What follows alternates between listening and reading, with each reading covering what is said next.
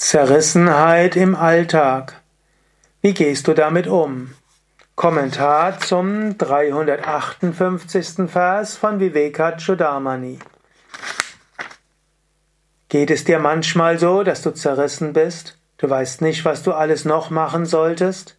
Du hast vielleicht Eltern, die deine Aufmerksamkeit brauchen.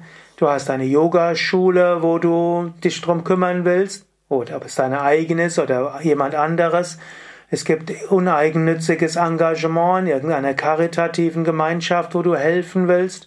Es gibt vielleicht deine sonstige berufliche Tätigkeit. Dein Haus muss aufgeräumt werden. Du willst über Facebook spirituelles Wissen weitergeben. Du denkst, vielleicht soll ich auch mal ein YouTube-Video drehen, um Menschen weiter zu helfen. Du denkst aber auch, ich sollte mir selbst etwas Gutes tun. Ich müsste mal wieder in eine Sauna gehen oder Schwimmbad, mal in Urlaub fahren, mal wieder in einen Ashram gehen. So vieles. Oder du denkst, vielleicht sollte ich mal meine kreative Ader ausbauen, vielleicht mal etwas malen oder töpfern oder mehr musizieren. Du bist zerrissen. So vieles, was es zu tun gibt. Was solltest du machen? Natürlich zuerst mal ein relativer Ratschlag. Wenn du zerrissen bist zwischen vielen, das nennt sich Freiheit. Freiheit heißt wählen, zu müssen und zu können. Wenn du genau weißt, was zu tun ist in jedem Moment, dann ist da nicht so viel Freiheit da. Wenn du so viel zu tun hast, was nicht, dass es nicht machbar ist, dann musst du wählen. Das nennt sich Freiheit. Und wenn du so viele Interessen hast, heißt das, ein, dass du motiviert bist. Ist auch gut. Aber hören wir besser noch, was Shankara sagt. Der sagt es noch etwas von einer tieferen Warte aus. Durch Vereinigung mit den konditionierenden Attributen ist der Mensch geneigt zu denken, das Selbst sei voller Vielfalt. Aber indem er diese Attribute, Upadi, entfernt, gelangt er zu seinem eigenen unveränderlichen Selbst.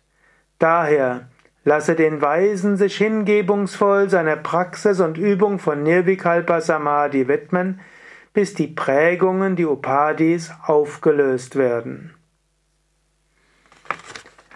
Also, deine verschiedenen Anliegen sind letztlich alles Upadis, begrenzende Attribute. In Wahrheit bist du ein einziges Unendliches. Du brauchst dich nicht zerrissen zu fühlen. Du magst viele Anliegen haben. Du hast deinen Körper, du hast eine Psyche und in deiner Psyche gibt es die verschiedenen Dharmas, die verschiedenen Aufgaben, du hast die verschiedenen Samskaras, die verschiedenen Neigungen und Anliegen und so weiter.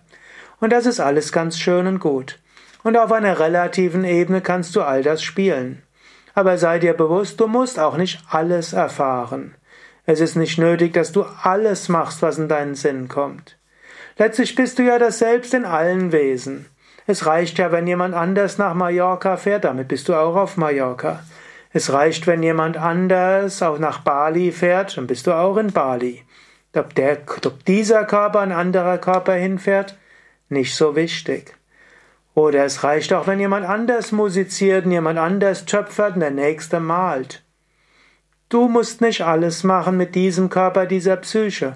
Du hast so viele Körper, so viele Psychen. Es gibt ein unendliches Bewusstsein. Freue dich, wenn jemand anders gut musizieren kann. Freue dich, wenn jemand anders schön malt. Freue dich, wenn jemand anders irgendwo in den Urlaub fährt. All das bist du auch. Du musst nicht alles mit diesem Körper machen.